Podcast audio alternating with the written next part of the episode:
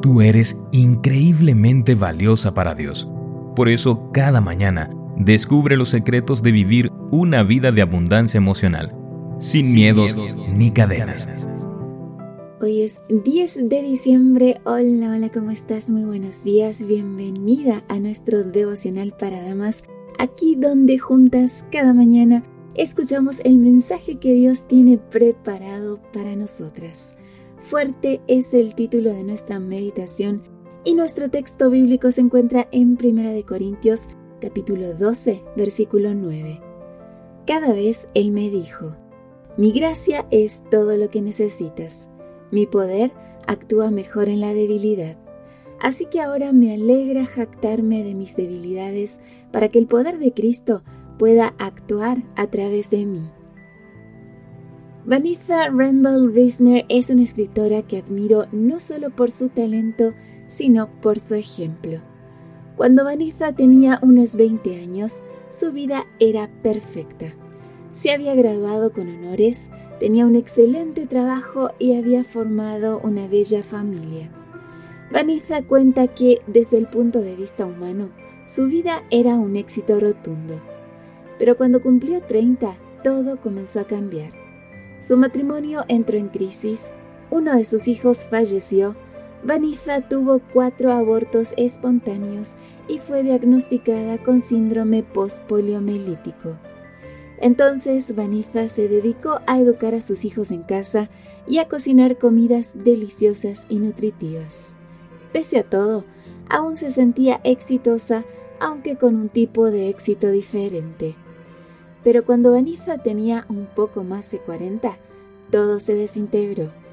Su marido la dejó por otra mujer, diciendo que ella no era una buena esposa y sus hijos se apartaron de Dios acusándola de no ser una buena madre. Vanessa, en su artículo La debilidad y el fracaso construirán tu fe, escribe, Todo por lo que había trabajado desapareció las cosas que había valorado se desintegraron. No había una sola hilacha de éxito a la cual pudiera aferrarme.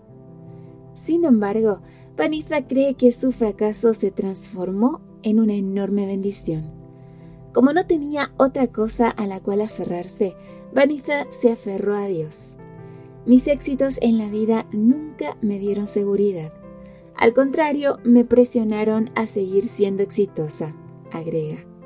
La adversidad y el dolor le enseñaron a Vanessa a basar su identidad no en sus logros ni en lo que la gente pensara de ella, sino en Jesús. Ella dice que encontró una nueva confianza en sí misma y una profunda paz en medio de la debilidad y el fracaso. Tendemos a mirar la debilidad y el fracaso con desdén. Sin embargo, es posible que sean un diamante en bruto. Tus debilidades son la clave para el futuro más grande e inimaginable que Dios ha planeado para ti. Escribe Matthew Kelly en Redescubre el Catolicismo. Tus fortalezas probablemente ya están dando todos los frutos posibles. Ellas continuarán dando buenos frutos en tu vida, pero en algún momento comenzarán a estancarse. Tu fruto más rico y abundante está íntimamente ligado a tus debilidades. Nos resistimos a aceptar esta verdad porque es humillante. Sin embargo, es justamente la humildad de la debilidad lo que vuelve el fruto más dulce y abundante. Señor, mis debilidades físicas, mentales y espirituales son avenidas para tu gracia. Hoy con humildad acepto mis limitaciones muéstrame lo que tú puedes hacer con ellas. Amén. Y así llegamos al final de nuestra meditación, querida amiga. No basemos nuestra identidad ni en nuestros logros, ni en las cosas materiales, ni siquiera en lo que la gente piense de nosotras, sino en Jesús.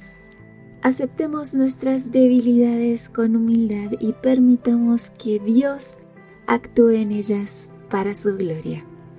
Que tengas un lindo día con Jesús. Gracias por tu compañía. Recuerda compartir estos audios.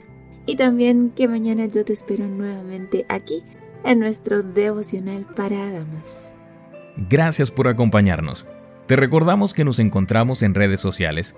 Estamos en Facebook, Twitter e Instagram como Ministerio Evangelike. También puedes visitar nuestro sitio web www.evangelike.com. Te esperamos mañana.